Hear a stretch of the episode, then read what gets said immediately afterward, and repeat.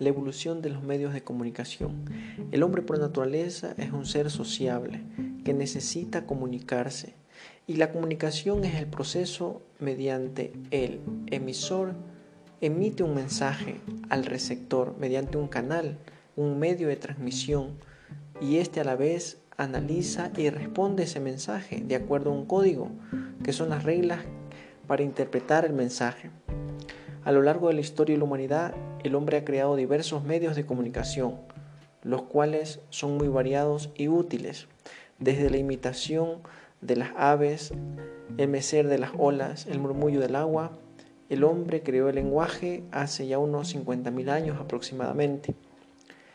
En la medida que el ser humano evolucionaba, sistematizó los sonidos en las rústicas descripciones a través de líneas y trazados está una fase mnemónica, donde el hombre le daba a los objetos cierto mensaje que le permitía ayudar a recordar. La fase pictórica, donde el hombre pintaba figuras humanas, objetos, animales en las paredes de las cuevas, rocas. Ejemplo de esto, las cuevas de Altamira en España.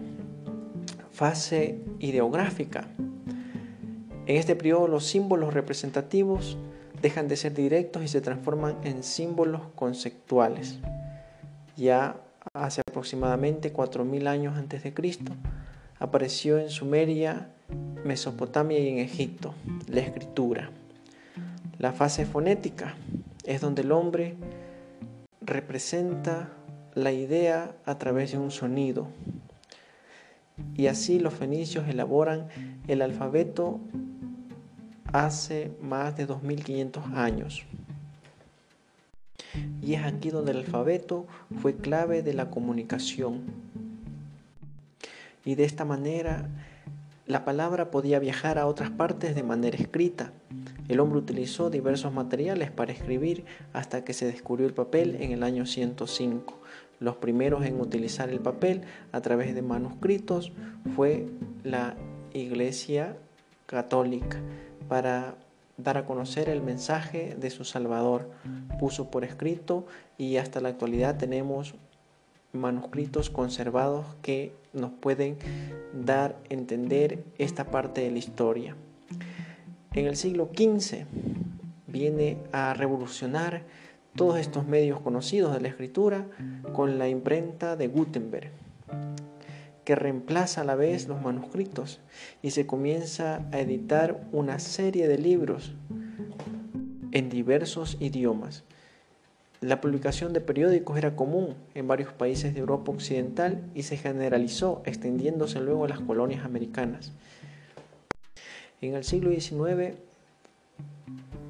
vienen descubrimientos como el telégrafo por cable del Morse en 1844, el telégrafo sin hilos de Marconi en 1895 y también el descubrimiento del teléfono por Alexander Bell en 1876. El cine fue inventado en 1895. Podemos decir que de la mano del cine está la televisión, que a la vez la primera transmisión televisiva fue cuando la tripulación humana llega a la Luna y tiene muchos espectadores a nivel mundial. Viene después de esto la era espacial, donde se abrió un nuevo panorama y se contó con los primeros satélites de comunicaciones. Uno de los descubrimientos más importantes es el Internet. En 1982, ARPANET da a conocer el Internet. Este invento ha abarcado todos los órdenes de la vida. La capacidad que tenemos hoy de hacer llegar nuestros mensajes a largas distancias en forma instantánea a través de la televisión, el radio, el teléfono, el celular, el Internet, han permitido transmitir datos e informaciones.